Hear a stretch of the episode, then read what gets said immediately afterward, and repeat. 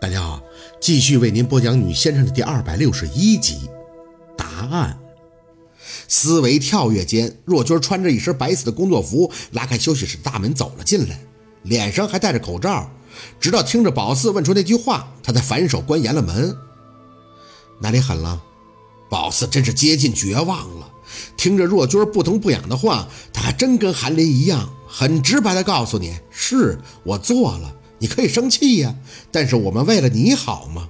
为他好，就是不让他跟他爱的人在一起，让他伤害他，或者是他来伤害宝四，这就是好。也就是说，你早就知道了是吗？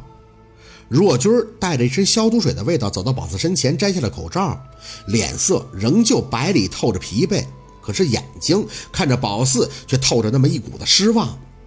刚接到你电话说要户口本的时候，我还真不知道你这事儿。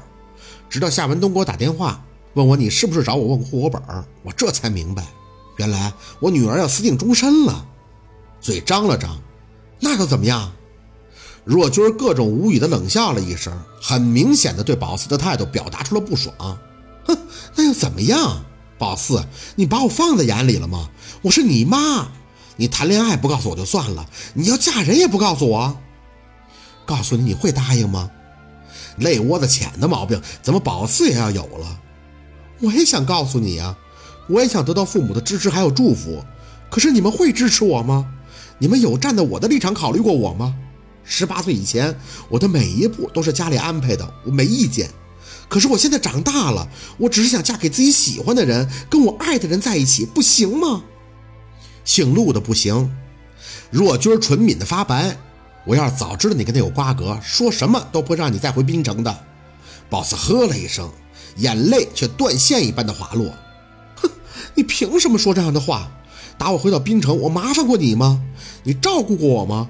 很多事儿都是陆佩在帮我，他在照顾我，甚至可以讲，要是没有他，我站不到这里。你凭什么？没有我，你也站不到这里。若君开始犀利，宝四，我就这么告诉你。你找谁都可以，唯独他们家人不行。我跟沈明雅什么样，你不是不清楚。难不成你将来也要叫她一声妈吗？那是你们的事儿啊，你们掰扯不明白，为什么要转嫁到我的身上啊？很多事儿，宝四都愿意顺着家里去懂事儿，可唯独这件不行。他不想懂事儿，也不想听这个那个的，就是想跟陆佩在一起。为什么就这么难？薛宝四。若君的一个厉喝盖过了宝四嗓门你跟我喊什么？你是翅膀硬了吗？你？那我告诉你，你为什么不能跟他在一起？你爸要跟沈明雅结婚了，他们才是要领证的。这答案你满意了吗？什么？夏文东，这是由干弟弟终于要转正成老公了。可是他几年前不还是口口声声的跟宝四说他最爱的是若君吗？现在所有的付出只是为了将来他们一家人和和美美，他还说他做人问心无愧的呀，那怎么怎么突然就要成了人家老公了呢？若君看着宝四的反应，自嘲的笑了笑，哼，夏文东就是个大骗子，我曾经被他骗过一次就够了。现在呢，他要嫁入豪门了，可笑的是我女儿也要嫁入这个豪门，回头说出去还真是个天大的笑话啊！婆婆也是后妈，爸爸也是公公，对吗？也就是说，我爸是因为他要跟沈明雅结婚，才这么对我的，是吗？若君喝出口气，一方面吧，这种事儿传出去丢人。怎么说，沈明雅也是个知名人士，虽然是个老女人，可要面子呀。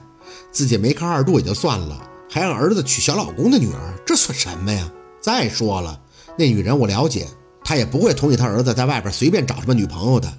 儿媳妇嘛，夏文东说他早就有打算了。至于你跟他儿子的事儿，他兴许也问过，但一直没干预的原因就只有一个，就是没把你放在眼里。他觉得自己的儿子是在玩，他也不想去管，所以你才觉得你们俩顺风顺水。可如果他要重视这事儿了，得出空管了，那手段就不是一般的狠。宝四站在那儿，手死死地撑着椅子靠背儿，不然身上真的太过没力了。他狠，他会狠到哪儿去？会有你跟我爸狠吗？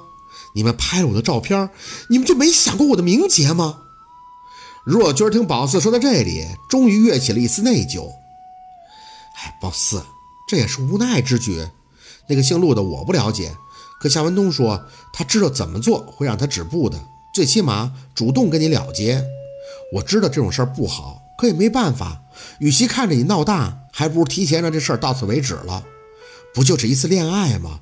等到下一段缘分，你就走出来了。宝四咬了咬牙，我不想听这些。你就说这照片你怎么给拍的就好。我拍的。若军大方的回应：“宾馆是我找的，远郊，拍照找的也都是没有摄像头的地方。你的衣服是我换的，安全措施也是我做的。放心，我一直在。除了那些能看的照片，你并没有吃到亏。照片里很多的造型都是借位的，包括那个男人，他是你爸的一个学生，男童。当晚配合完，人家就坐飞机出国了。你爸说，按照他对姓陆的理解，一定会找他。去国外了，他就是想找也找不着。”那那你们是怎么做的？让我抱着人的腰勾人脖子的？若军抚了抚自己额前的碎发，我是做什么的呀？在你没意识的时候，其实就跟我需要处理尸体一样，那些东西很简单，只是有几张站着的费了点力气，只能找让你倚靠的东西。至于亲吻，是他捧着你的脸亲的，自然是自己的大拇指。放心，放心。意思是宝四在什么都不知道的情况下，被像个尸体一样的摆弄了。我看过监控了，我在下半夜的时候，居然自己从出租车上走下来了。那个就不是你。若军的脸垂了下去。夏文东找的人，我也不知道他从哪找的，长得和你五六成像吧，身高、体重、身材都差不多。